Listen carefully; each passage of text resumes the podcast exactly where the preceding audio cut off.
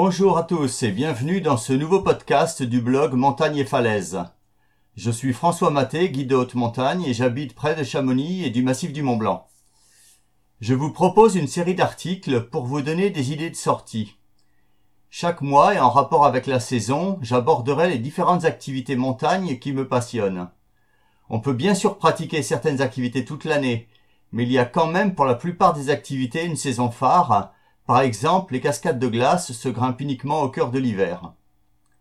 Les sorties dont je parlerai dans ces articles seront plus spécialement destinées aux débutants, mais aussi aux pratiquants occasionnels ou à ceux qui ne connaissent tout simplement pas la région. Il y en aura pour tous les niveaux. Au fil des mois, je vous parlerai de randonnée, d'escalade, de raquettes à neige, de ski de randonnée, de cascades de glace, d'alpinisme, de canyoning et de via ferrata. L'article du mois, la raquette à neige. Dans ce nouvel article, je vais vous parler de randonnée en raquette dans la région du Mont Blanc et de la vallée de l'Arve. De Cluse à Valorcine, en passant par Chamonix et les contamines Montjoie, et en restant côté français. Il y en aura pour tous les goûts, de la petite rando de 2-3 heures aux longues sorties alpines. Ce ne va pas être une liste exhaustive des sorties de la région, mais une sélection des belles balades dans les alpages endormis, en essayant de visiter les petits recoins et sommets sympathiques de cette partie des Alpes. Parlons matériel et équipement. Côté matériel, il faut une paire de raquettes à neige. Il en existe de multiples modèles. La taille des raquettes dépendra beaucoup du poids du randonneur. Les fixations dépendront des chaussures, plus ou moins rigides. Bien essayer en magasin pour avoir une bonne tenue des raquettes en toute situation. Des bâtons de marche télescopiques permettront un bon équilibre et une aisance en toute situation et limiteront la fatigue à la montée et à la descente pour les genoux. Le volume du sac à dos sera d'une contenance de 30 à 40 litres, volume suffisant pour les sorties à la journée avec des poches latérales. Côté équipement, les chaussures seront des chaussures de grande randonnée ou de montagne, chaudes et étanches. On complétera l'étanchéité avec des guêtres remontantes. En moyenne montagne en hiver, il peut faire froid ou chaud. Un bonnet et des gants chauds sont indispensables, mais aussi casquette et lunettes de soleil obligatoires dès que le soleil tape. Côté vêtements, le système trois couches est idéal. Un sweat technique, une polaire et une veste coupe-vent et imperméable avec capuche. Et côté hydratation, un thermos rempli de thé chaud est agréable. Et c'est parti pour les randonnées en raquettes. Premier secteur, la vallée de l'Arve. Je vais commencer par la basse vallée de l'Arve. Au sud-ouest de Cluse, en passant par le mont Saxonnet, la route arrive à un joli plateau ensoleillé et à son village, Solaison, à 1500 mètres d'altitude. C'est un petit centre de ski de fond dans le massif des Aravis. Pointe d'Andé, 1877 mètres. La pointe d'Andé est un petit sommet facile, d'où l'on a une très belle vue à 360 degrés sur les Aravis le Jura, le Chablais et une partie du massif du Mont Blanc. On la gravira par sa face est, en aller-retour par de larges pentes et une petite forêt. Sortie familiale facile, on montera au sommet avec sa belle Vierge en 1h30 pour 380 mètres de dénivelé.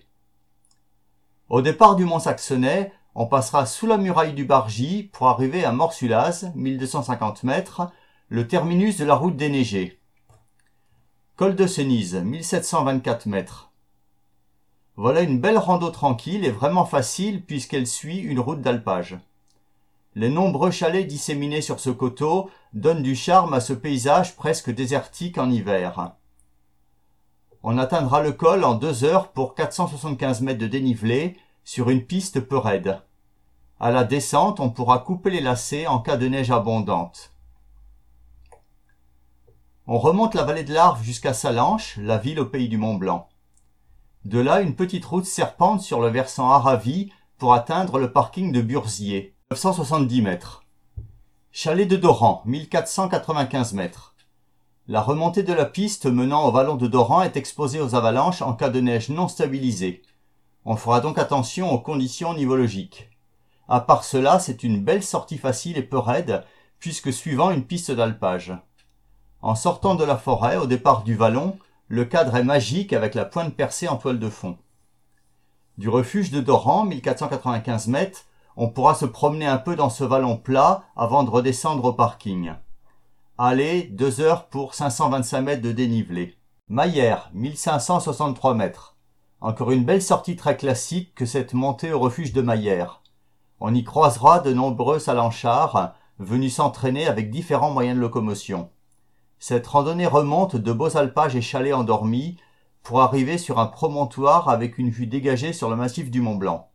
On ne sera pas obligé de toujours suivre la piste enneigée, car on peut couper par les champs en de nombreux endroits, surtout à la descente. Monter deux heures pour 600 mètres de dénivelé. De Salanches, on va monter à Comboul puis à Megève. Entre les domaines skiables de ces deux stations, on se garera à la fin de la route déneigée des Frasses, 1465 mètres. Croise-Bollet. Voilà une très belle randonnée relativement longue, mais au pente idéal pour des raquettes. Ce sommet est à juste titre très fréquenté, aussi bien par les skieurs de randonnée que par les raquetteurs. La vue du sommet est fantastique sur le massif du Mont Blanc. On pourra, suivant sa forme physique, s'arrêter au petit croise-bollet à 2009 mètres ou poursuivre sur le grand croise-bollet 2236 mètres. C'est un sommet à faire en aller-retour, mais de nombreuses petites variantes en forêt permettent de varier les plaisirs à la descente. Grande journée de 6 heures avec 1000 mètres de dénivelé suite à une redescente, et donc à une remontée, entre les deux sommets. Nous changeons de versant pour partir au nord de la vallée de l'Arve, sous le célèbre désert de Platé et les rochers des. Faisant partie de la commune de Passy, le hameau de Baie, et plus exactement le Coudray, 1120 mètres, sera le départ d'une petite randonnée panoramique face au Mont Blanc. Chalet de Véran, 1610 mètres. Un départ en forêt sur un bon chemin aux multiples lacets permet d'atteindre un minuscule alpage sous les aiguilles de Varan. Ces chalets de Varan, où se trouve un petit refuge ouvert à la belle saison, sont accessibles en suivant une piste 4x4. En deux heures et 500 mètres de dénivelé, on jouira d'un panorama exceptionnel sur le massif du Mont Blanc. De baie, on poursuit la route en passant par le plateau d'Assy jusqu'à la petite station de ski de Pleine Joux, à 1352 mètres. Les ailleurs des Pierrières, 1641 mètres. En remontant une partie du petit domaine skiable de Pleine Joux, et en restant bien sur les bords des pistes, on atteint les chalets de Barmu, d'où l'on part vers l'est à travers une belle forêt pour atteindre le hameau d'alpage des ailleurs des Pierrières. De nombreux mignons petits chalets se blottissent sous la paroi calcaire des rochers des Fises on pourra redescendre en faisant une boucle, en passant par les chalets du Souhait et ceux des ailleurs du milieu. Randonnée facile sur piste enneigée. La boucle, 4 heures pour 300 mètres de dénivelé. Second secteur, la vallée des Contamines. Nous changeons de vallée pour partir, par Saint-Gervais-les-Bains, dans la belle vallée préservée des Contamines Montjoie. Juste avant le village, nous montons sur la gauche jusqu'au hameau de la Gruvase, à 1120 mètres d'altitude. Montruc, 1811 mètres. Belle petite randonnée dans les alpages jusqu'au promontoire du Montruc. On pourra, si on a le temps, descendre de l'autre côté vers l'est pour aller jusqu'au chalet de Miage, 1560 mètres, sous les dômes de Miage. Avec la visite des chalets de Miage et le retour direct sur Maisonneuve, boucle de 4 heures pour 700 mètres de dénivelé. Quelques kilomètres plus loin, on arrive aux Contamines on stationne tout en haut du village à la Frasse, 1263 mètres. Tête d'Armand 7, 2069 mètres. C'est une belle sortie soutenue que cette montée à la tête d'Armand 7 sous les dômes de Miage. Elle est faite pour les raquetteurs sportifs. Un bon dénivelé, un tracé hors sentier, des pentes raides. On profitera d'une neige profonde pour s'éclater à la descente. Montée 2h30 pour 810 mètres de dénivelé. Pour la sortie suivante, on traverse le village des Contamines pour se garer au hameau du Baptieux, 1195 mètres. Auberge de Colombase, 1500 mètres. Agréable petite balade sur une piste souvent damée par les nombreux passages et chenillettes, proche du domaine skiable des Contamines. On suit une piste enneigée qui débouche sur des alpages aux nombreux hameaux disséminés sur le versant. L'auberge de Colombase est un endroit sympathique pour une pause gourmande. Montée 1h30 pour 310 mètres de dénivelé.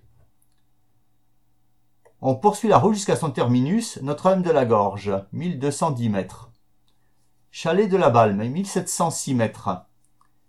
Au pied des aiguilles de la Pénaze, le chalet de la Balme est isolé en hiver. L'été, il y a foule sur le chemin, car nous sommes sur le tour du Mont Blanc. À Raquette, c'est une longue remontée peu raide de la vallée sur le chemin romain, en passant par le pont romain et Namboran. Un lieu calme et sauvage en hiver. Montée deux heures pour 500 mètres de dénivelé. Troisième secteur, la vallée de Chamonix.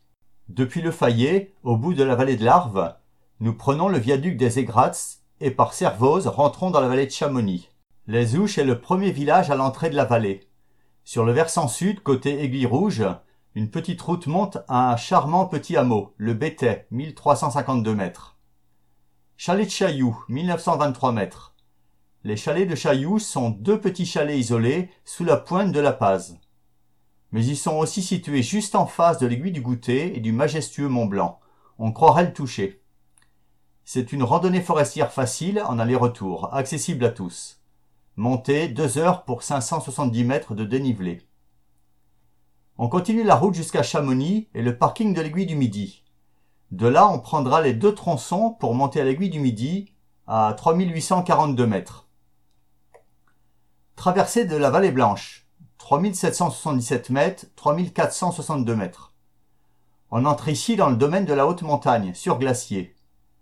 En plus de sa résistance à l'effort, il faudra maîtriser les techniques d'alpinisme, entre autres les techniques d'encordement et de sauvetage en crevasse.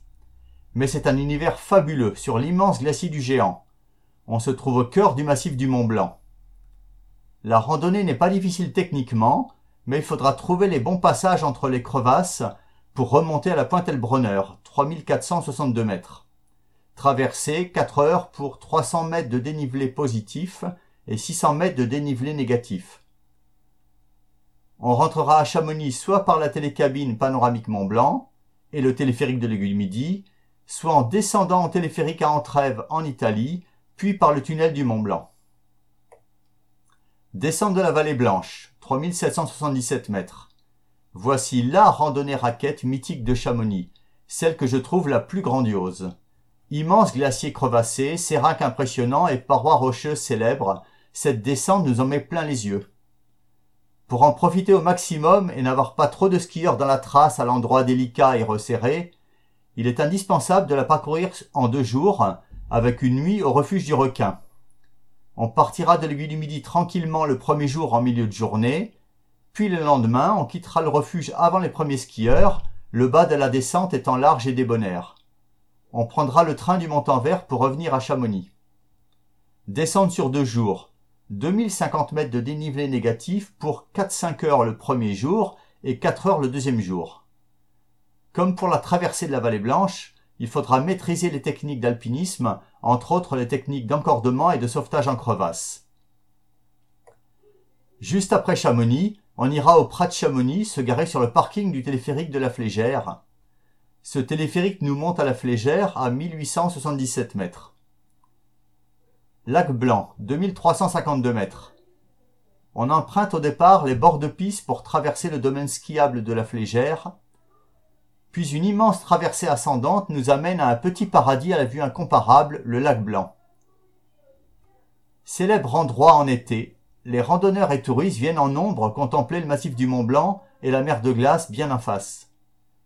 On pourra faire une halte sur la terrasse du refuge du lac Blanc fermé en cette saison. C'est une randonnée que l'on fera en neige poudreuse et profonde, car en neige dure, les nombreuses pentes en dévers ne sont pas agréables à traverser. Elle est pour cela réservée aux bons raquetteurs. Montée depuis la Flégère, 2h30 pour 500 mètres de dénivelé. De Chamonix, on poursuivra la route vers le fond de la vallée. À arriver à Argentière, on se garera sur le parking du téléphérique des Grands Montées.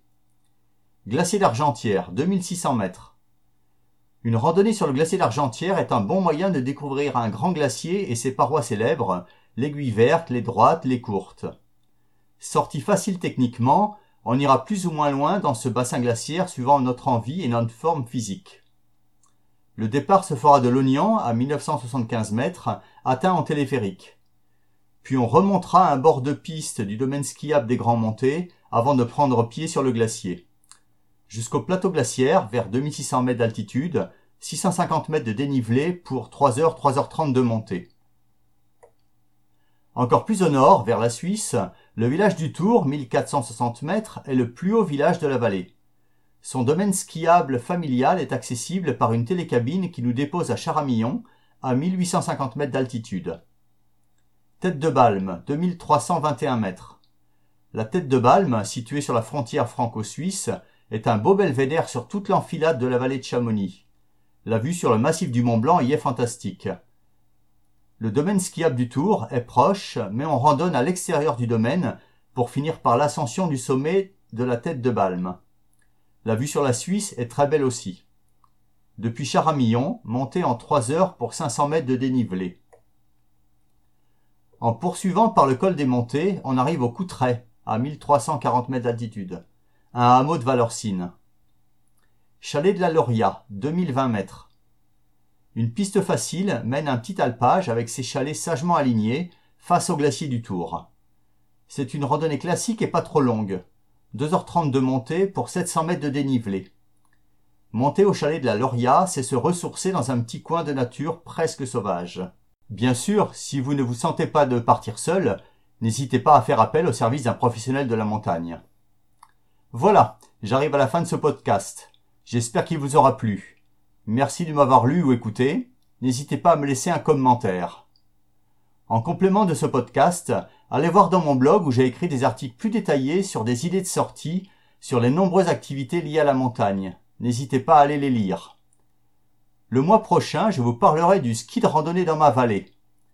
Bonne sortie à tous les passionnés de montagne et à bientôt.